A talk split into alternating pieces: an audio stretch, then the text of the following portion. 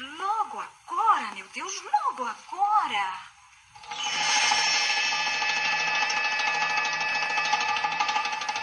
De segunda a sexta-feira, neste mesmo horário.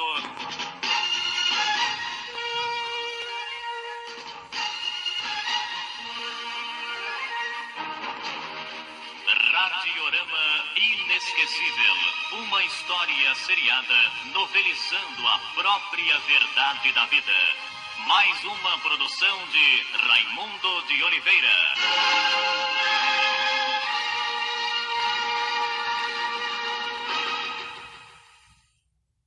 A gente se acostuma para não se ralar na aspereza, para preservar a pele, se acostuma para evitar feridas, sangramentos, para poupar o peito. A gente se acostuma para poupar a vida, que aos poucos se gasta e que gasta de tanto se acostumar e se perde de si.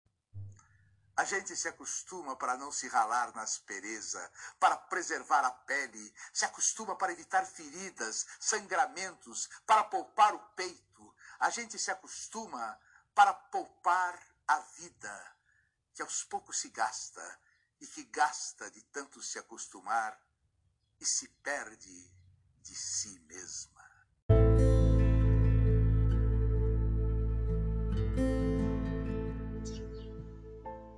Esse que você acabou de escutar é o Antônio Abujanra, lendo um trecho de Eu Sei, mas não devia, da Marina Colassante. Não tem jeito, eu sempre lembro do caracol. Não da biologia, mas esse que é a gente mesmo, que se recolheu para dentro da carapaça endurecida e marcada. Eu sou Nubi Rodrigues, hoje eu tenho a companhia da Sara Pádua e da Bárbara RDA. Esse é um episódio escrito pelas mãos dessas três mulheres, a gente fala sobre várias coisas, mas principalmente sobre. Hoje é 9 de novembro de 2020 e você está escutando Devaneios Quarentenados.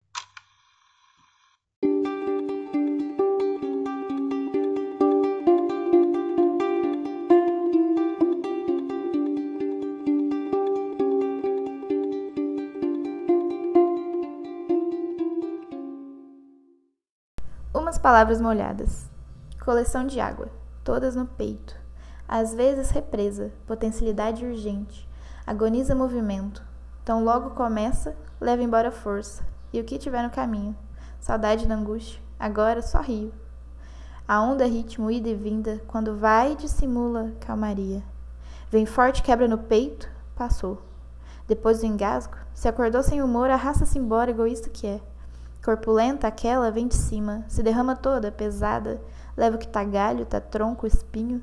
Se ficar, tem raiz. Finda, funda, presa, represa. Quem sabe gota a gota consegue sustentar, seja chuva, seja lágrima.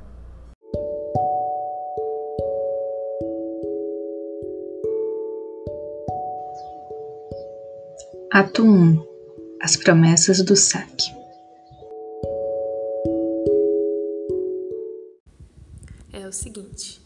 Experiência, abertura para entrar em contato com o espontâneo, só acontece mediante o que torna possível abrir-se ao novo, mediação com qualidade. A experiência, no entanto, vem sendo negada ao longo da história. Não há acolhimento do medo, a gente só se depara com dureza e repressão. A essa negação, a gente acaba esbarrando em nossas e noutras incontáveis cicatrizes, reação à materialidade que possibilita e, aliás, convida ao operar no mundo apesar de. Ainda assim, a cicatriz consegue manifestar o que é vida. Há ainda uma tentativa de movimentar-se. Outra coisa bem distinta disso é a paralisia, o louvor ao suportar e um evocar no outro uma compulsória dureza como pré-requisito para se manter vivo. Numa animação que eu assisti recentemente, Piper Descobrindo o Mundo, que a gente vai fingir que não foi para uma disciplina, assistimos a esse momento preciso e precioso, o inicial tatear o mundo. Um mundo que se descortina tenebroso, um em que a gente se vê sozinho, perdido, e quem engatinha reclama cuidado, e ao adulto cabe a amnésia. Disfarça sua fragilidade como pode não cuidam mais daquele que ensaia seus passos, senão com olhares atentos e uma vontade de que, assim como todos, o serzinho possa aprender só. Esse querer que se aprende é um querer morno, longe de dar condições para, é uma torcida para não ser incomodado. Nesse mundo, aprender é ter medo, calar as lágrimas, ensaiar a distância. A prática da sobrevivência é exercitar fugir da ameaça e esperar que ninguém se perca, mas sem olhar para trás. Desnorteado, o sujeito se depara com o espontâneo, e nesse contato, o mar, que tanto o assustava, deixa de provocar paralisia. O mar o cobre como lhe cobre o manto. Não é um sonho mau e não icou a esperança que te passe. Aí quando eu tava pensando nesse curta que eu definitivamente não assisti para uma disciplina, eu me lembrei daquele trecho do Krenak no livro Encontros que eu não vi no Twitter, em que ele diz o seguinte: A lição da água é você acompanhar o movimento dela. Agora, acompanhar o movimento da água como uma tábua é uma coisa, e acompanhar esse movimento como um peixe vivo é outra. Há uma parábola muito bonita sobre isso que ouvi da Gurumai, continuadora de uma tradição de grandes gurus. Meses antes da tsunami na Ásia, ela sonhou que estava no mar com as amigas. Era um mar de corais e o céu estava tão maravilhoso e azul. De repente, elas foram surpreendidas por um turbilhão que não deu a elas tempo de fugir para a praia. As amigas que sabiam surfar jogaram a prancha para cima e seguiram a onda. Ela, ao contrário, ouviu uma voz que disse: respire e mergulhe o mais fundo que puder. Quando finalmente retornou do fundo das águas, viu que as amigas que pegaram a primeira onda estavam esmagadas no rastro de toda aquela destruição. A lição da água não é nadar contra a corrente, é mergulhar fundo e.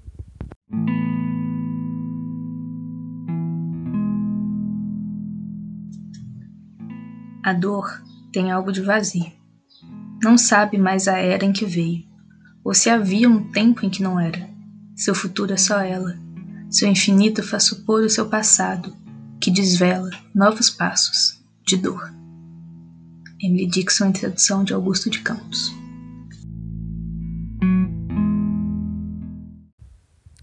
Era um pássaro de asas cortadas vivendo dentro dela, e a movia de lá para cá e anulava de cá para lá se alguém a atormentava, era só ficar de olhos bem abertos e sonhar uma amizade.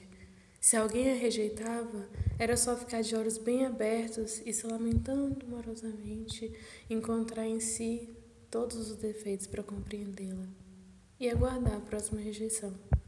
Era de uma tempestade calma, calma, nunca ousando reclamar coisa alguma, e sonhava sempre com o mar atormentado abocanhando a terra Nunca fechou os olhos, deixava-os bem abertos para brincar que estava ali. Precisava de algo dali para olhar para a vida que vivia dentro, para lembrar o porquê ficar fora era tão funesto, mesmo que a matasse viver para dentro. Quando quis ir para fora, finalmente, foi através de empurrões forçados. Sempre se dirige para fora com sofreguidão e sempre precisa retornar desesperada. Tempo demais lá fora desnorteia, embriaga e precisa voltar e sentar consigo mesma tomar um chá, fazer massagem nas têmporas. Tempo demais aqui dentro a deixa insaciável e a convite a não voltar nunca mais. Como quem seduz, reverbera insistentemente os horrores do fora e depois recorda os horrores de dentro. De repente, não há lugar algum, é isso e aquilo e nem isso nem aquilo.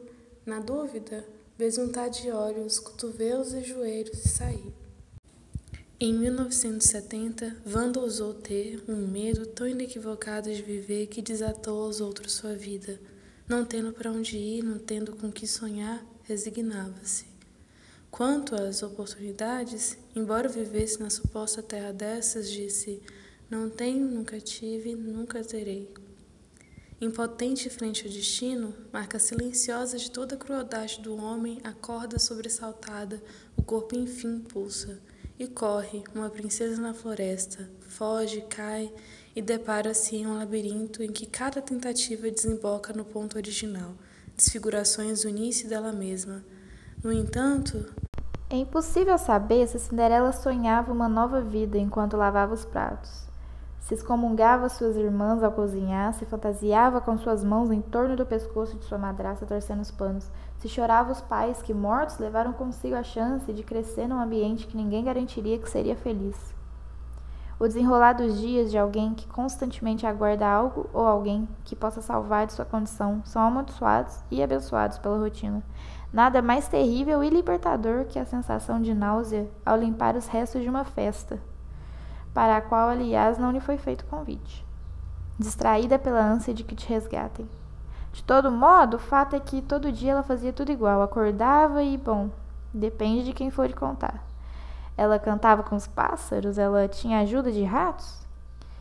Ela só limpava, limpava, limpava? Ou era apenas terrivelmente sozinha? Aqui bifurcam-se dois ou mais, cabe a você me dizer depois, caminhos de conversa: as narrações e os narrados. Seguiremos agora ao primeiro. O miserável se torna muito mais palatável se vemos ela conversando e cantando enquanto estende os lençóis. O curioso aqui é notar que não se sabe se Cinderela se perguntava o que poderia fazer para sair daquela situação, se, depois de ser resgatada, fiou um finito viver de encaixar-se em sapatinhos e papéis.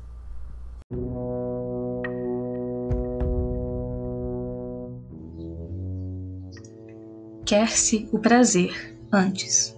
Depois, não sentir dor. Depois, alguns calmantes para lhe contrapor. Depois, adormecer. Depois, se bem prover ao seu inquisidor o luxo de morrer. Emily Dixon, em tradução de Augusto de Campos.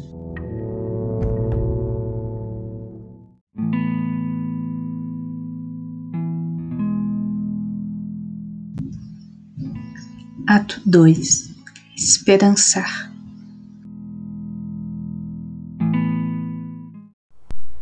conta de qual dia de quarentena era já tinha se perdido há muito tempo. Mas era uma tarde de sábado no terraço, estirada ao sol, procurando manter os hormônios balanceados com uma dose de vitamina D. Os olhos fechados, enxergando apenas uma sombra avermelhada e sentindo na pele o calor confortável da luz, que não sentia há alguns dias. Em seus ouvidos, o turbilhão rotineiro do trânsito, a pressa desatenta que nesse momento não afetava, estava alta demais, mais próxima do céu que do fluxo ininterrupto de máquinas. Também mais próximo o som de um bem-te-vi. Os olhos abertos, viu ao canto do muro baixo o pequeno pássaro, barriga amarela, embaixo de uma torneira que pingava abandonada sabe-se lá quantos dias. Miserando por algumas gotas, parecia contente, mas o sentimento podia ser mera projeção. Depois de uns minutos de encontro, saiu voando breve assim como todos os outros. Volta os olhos na direção azul. A claridade cortada por uma sombra depois de outra. Giravam planando, as asas abertas e imóveis, apenas brevemente tremulando, fazendo parecer simples o movimento de se manter estável próximo ao sol. Casal de urubus espreitava, não sabia dizer o que. Pousaram numa parabólica, em contraste à serra pareciam dominantes e pacientes o bico afiado e curvado para baixo em luto, o pescoço exposto sem penas. Como devia ser esperar, para só então se debruçar sobre algo que acabara de esmaecer da vida, se perguntou. Mas então se questionou se não é isso que também nós fazemos, perambulando, seguindo o fluxo de máquinas como aquela que neste momento lá embaixo ressoavam roncos, à espera de algo que ainda não se realizou. Lembrou de algo que tinha lido, da sacralidade daqueles que criam um elo, conseguem vida de um corpo onde ela já não habita, purificam um solo onde repousa imóvel a matéria em desintegração. Não surpreende a transição de um filhote de pelagem clara a um animal de semblante pesaroso. Sentiu-se observada. Só o que via eram as aves de rapina. Torcia para que elas soubessem diferenciá-la das carcaças sobre as quais tipicamente se debruçavam sem saber, na verdade, ela mesma a diferença.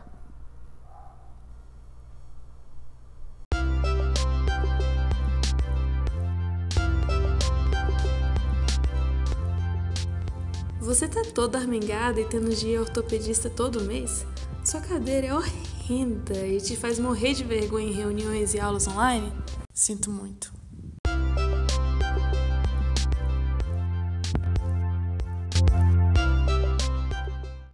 Semana passada foi finados.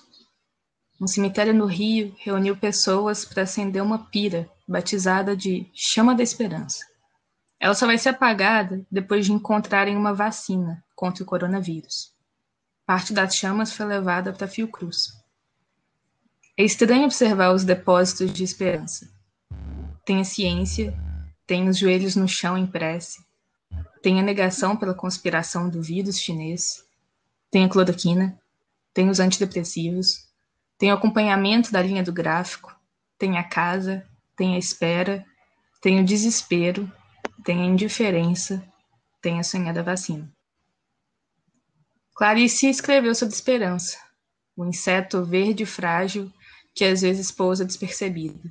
Às vezes se empoeira num canto até ser comido pela aranha, às vezes só se vai, sem encontrar caminho aberto e acolhimento, depois de me encontrar cansada, sangrando e distraída, venerando aranhas. Me falaram uma vez que esperança não é a espera pela espera, é a espera com perseverança. É a esperança da Ofélia de Clarice, da criança do Heliotrope de Adorno, a espera que ainda não se atracou ao conformismo e à servidão.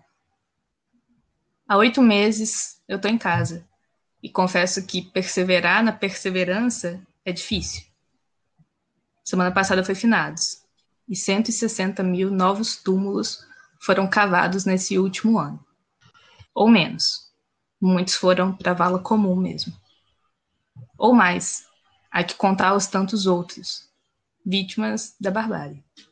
Não são vítimas da morte.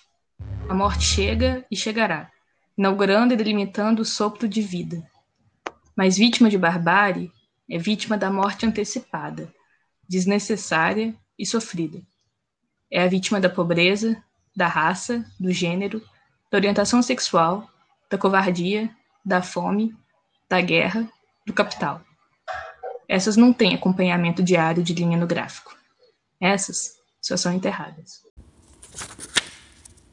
Quando se põe a ler um livro e uma ideia mais agradável lhe vem de repente à imaginação, meu senhor, sua alma se aferra imediatamente a ela e esquece o livro, enquanto seus olhos seguem maquinalmente as palavras e as linhas. O senhor termina de ler a página sem compreendê-la e sem recordar o que leu.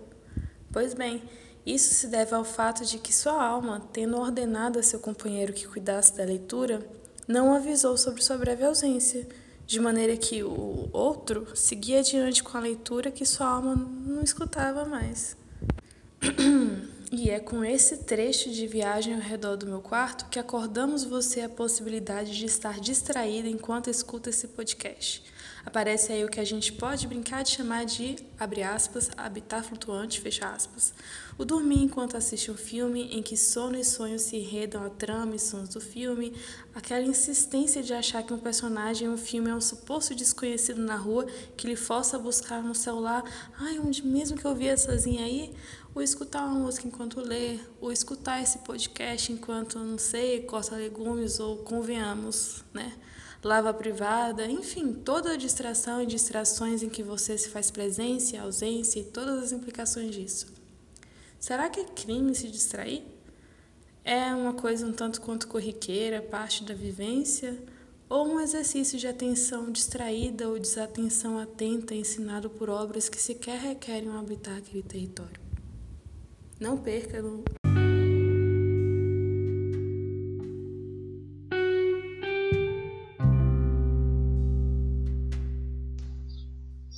Ato 3 Melhor que a arte desapareça do que esquecer seu sofrimento.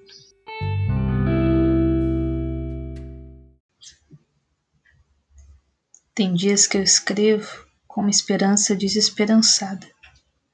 Tem dias que eu escrevo com uma desesperança esperançada.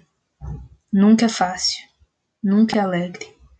Pode haver segundos de um sorriso amarelo ao botar o ponto final e olhar a folha mas é sempre doído. Dói tanto que às vezes me escapo. E as necessidades de um mundo assassino roubam as horas que eu queria estar no papel. É, eu queria. Quando não faço isso, um nó na garganta, um aperto no peito, um cisco no olho, uma coceira na orelha me acometem. Eles não somem quando eu me sento a escrever, mas eu não preciso mais fingir que eles não existem. Não é bonito, é necessário. É parte de mim e dessa dor compartilhada. Porque o nó na garganta, o aperto no peito, o cisco no olho, a coceira na orelha estão em cada esquina. A lamúria sufocada, Me sufoco nas palavras. É a minha condenação, mas é a minha única salvação. Resiste ainda uma outra potência, a de reabitar. Sabe aquela sensação engraçada? Eu vou te contar um negócio que eu já devo ter contado talvez para você, que eu não sei quem está escutando, é, mas eu tive uma experiência mágica de ir assistir um filme no cinema em outra cidade. E o que a gente faz normalmente em outra cidade é só transitar na cidade e fazer o que as pessoas fazem. E quando você vai no cinema, parece que você entra você simultaneamente está numa experiência separada de, de tudo, sabe? Mas ao mesmo tempo você tá com quem tá na cidade. E aí quando você sai de lá, você volta como se você tivesse sei lá, no útero e você nascesse de novo e você visse tudo de novo. E aí a cidade fica completamente diferente e aí parece que o fato de você ter ficado distante te fez ficar mais perto das coisas. E aí você lê uma coisa no livro e ressoa em você e ressoa em algo que você escutou de alguém e você se adentra naquela coisa que, que a pessoa está narrando que é diferente, que é estrangeira, você que é familiar ao mesmo tempo e você olha de relance tudo de novo e a porta abre fazendo barulho meio esquisito e aí você tem um estalo assim que parece que você está no filme de terror e você brinca quando você termina de assistir um filme estrangeiro que você fala aquele idioma, por mais que nada faça sentido e você brinca que você sabe dançar e você brinca que você sabe aquela música e é muito Aí você olha um quadro e cada coisa é um detalhe assim tão, tão cheio de universos que, você tem que se deter a cada coisa. E você olha o todo e você olha as partes e você volta para o todo e você olha o todo de cada parte. E é isso. Essa coisa de, de, de que sei lá você eu fui numa exposição é, do Pierre Verger e eu falei não tem como isso acontecer de, de que parece que a pessoa congelou tudo ao redor dela, falou, para tudo aqui, eu vou tirar foto disso aqui. E, e aí, não sei explicar, parece que quando você vê, mesmo mais corriqueira das coisas, a pessoa tirou foto de uma laranja. Aí a laranja parou de ser laranja, pura e simplesmente. Na verdade, ela tá mais laranja do que ela já esteve. Mas tudo muda e nada muda ao mesmo tempo. Aí você olha a sala e o sol dança na sala, o sol se espalha na sala e você revê tudo. E é outra forma com que a realidade te impregna, com que você habita. Essas realidades inventadas transbordam e se espalham nos meus dias e nessa não inocência. Elas se fazem potência no criar outros mundos, nesse não elogiar um meio cujo imperativo é o que progresso no progredir dos dias vai nos matando pouco a pouco. E aí isso tudo é transgressão, é uma simultânea denúncia do horror e anúncio de algo outro naquela concepção freiriana de que o otimismo é esse movimento de que o, ai, de que o esperançar é esse movimento que não é um otimismo inocente, estéreo, mas essa mesma coisa pode ser também, e acaba sendo mais comum, um movimento de devagar, no intensivo adequar-se ao estabelecido, viver, amar, morrer, viver, detestar, morrer, viver, morrer, morrer, morrer, morrer, morrer. Mas pode ser também aquele negócio que o Carrier fala nos contos filosóficos do mundo inteiro. Dois pontos, abre aspas. Conhecemos homens que seduzem determinadas mulheres e deixam outras indiferentes acontece o mesmo com as histórias. Mais, mais difundida do que nunca, mais enfraquecida e mais vulgar. Ai meu Deus. Vamos de novo. Conhecemos homens que seduzem determinadas mulheres e deixam outras indiferentes. Acontece o mesmo com as histórias. Mais difundida. Gente, eu nunca vi uma palavra tão difícil quanto essa. Conhecemos homens que seduzem determinadas mulheres e deixam outras indiferentes. Acontece o mesmo com as histórias. Mais difundida do que nunca, mais enfraquecida e mais vulgarizada, talvez, mas não sempre, a história contada subsiste nas mídias modernas e se espalha através da internet. Se nos perguntarmos o motivo, pensaremos imediatamente na diversão, ou seja, no desvio do nosso pensamento, das nossas preocupações. Para nós, a história está aí para nos fazer esquecer a feiura sangrenta do mundo ou sua estupidez monótona. Ela é evasão, ela nos transporta à terra do esquecimento. Entretanto, quando é astuta, quando é ágil, ela nos leva rapidamente a esse mundo do qual acreditáramos nos ter libertado. O espelho aparece assim, como a mão que o segura. Na ficção, logo nos reconhecemos. Mais ainda, se a história, invenção construída numa certa ordem batizada como ficção, é com frequência anunciada claramente como tal, também pode ser muitas vezes clandestina. Ela pode não se reconhecer, se esconder em toda parte. Ela pode talvez estar lá, sem que o saibamos.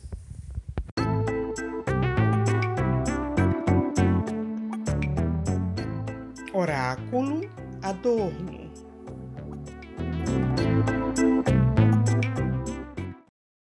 Adorno, sinto que a minha amiga não me fala com franqueza. Leia aforismo número 115.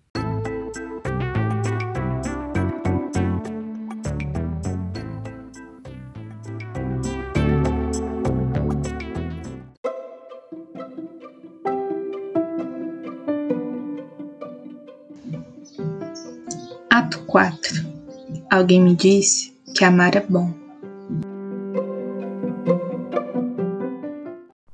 Em felicidade clandestina, ela me nega algo que tem em abundância, da qual não desfruta, que anseio ter em minha posse. Esbanja porque pode, porque não sabe quão ardente é o desejo, saciada em me negar a promessa de esperança. Adorno, revelando-se notório conselheiro amoroso, conta-nos no aforismo 104 que o segredo é o suprimir do direito, em alusão ao amor com um gesto mudo. O amor contraria as condições materiais, no resistir consciente. Amar significa ser capaz de não deixar a imediatidade atrofiar-se por força do onipresente pressão da mediação, da economia, e nessa fidelidade ela se mediatiza em si mesma, torna-se obstinada contra a pressão. Só ama quem tem força para persistir no amor, conta ele nos no aforismo 110. Ao final do conto, ao conquistar, a menina continua brincando, escondendo-se e esbarrando com isso com o qual pode ficar o tempo que quiser, o que vale muito mais que possuir. Antes, a encenação do poder viver com e depois brincar com a e na convivência.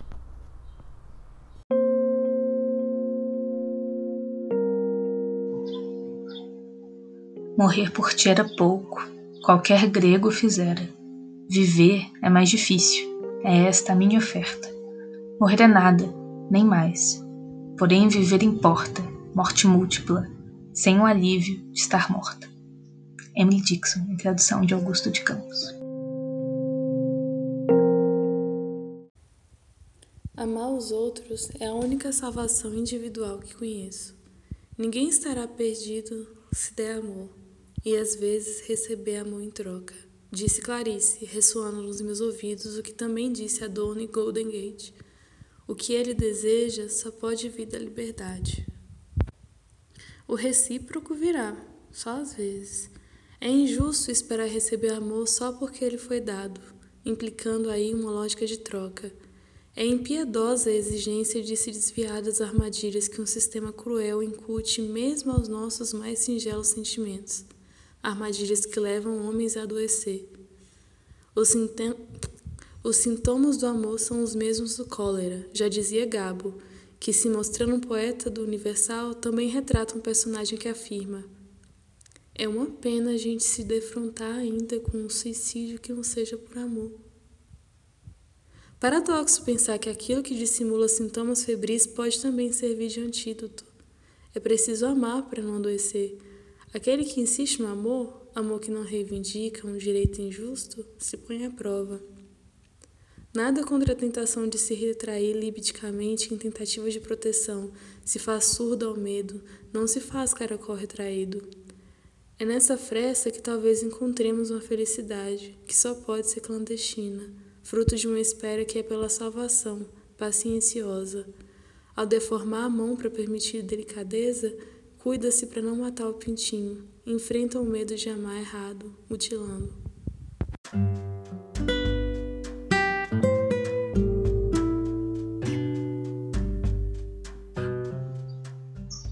Ato final: A fúria de um sopro.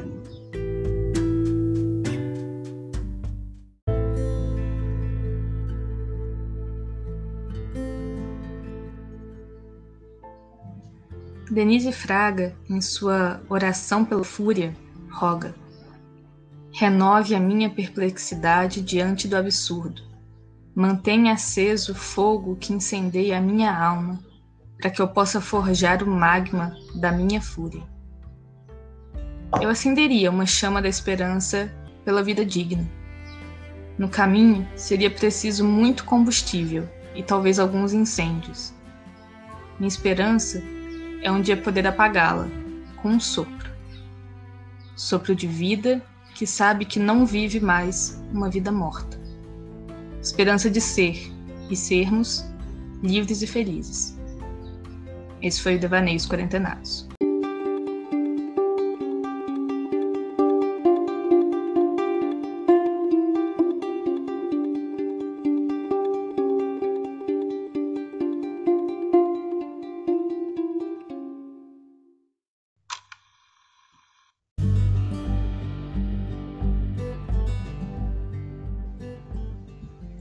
Esse episódio usou áudios de Fundação Padre Anchieta, TV Cultura, 93 FR1 Rádio Novela Maria Ninguém e também motos, carros e obras intermináveis da minha vizinhança. Os links e referências para esses e outros materiais citados estão na descrição. Se você descobriu sobre o que foi esse episódio, deixe aqui um comentário. Muitíssimo obrigada a Bárbara e a Sara pelas reflexões partilhadas e pela viagem adornística. E para terminar, a gente vai deixar tocando Amor Cinza, de Mateus e Fabiana Aleluia. Lembrando que o episódio terminou, mas a conversa não. Você sabe onde me encontrar. Deixo aqui o meu abraço quarentenado e o meu desejo de que você se desespere completamente sem se desesperar completamente.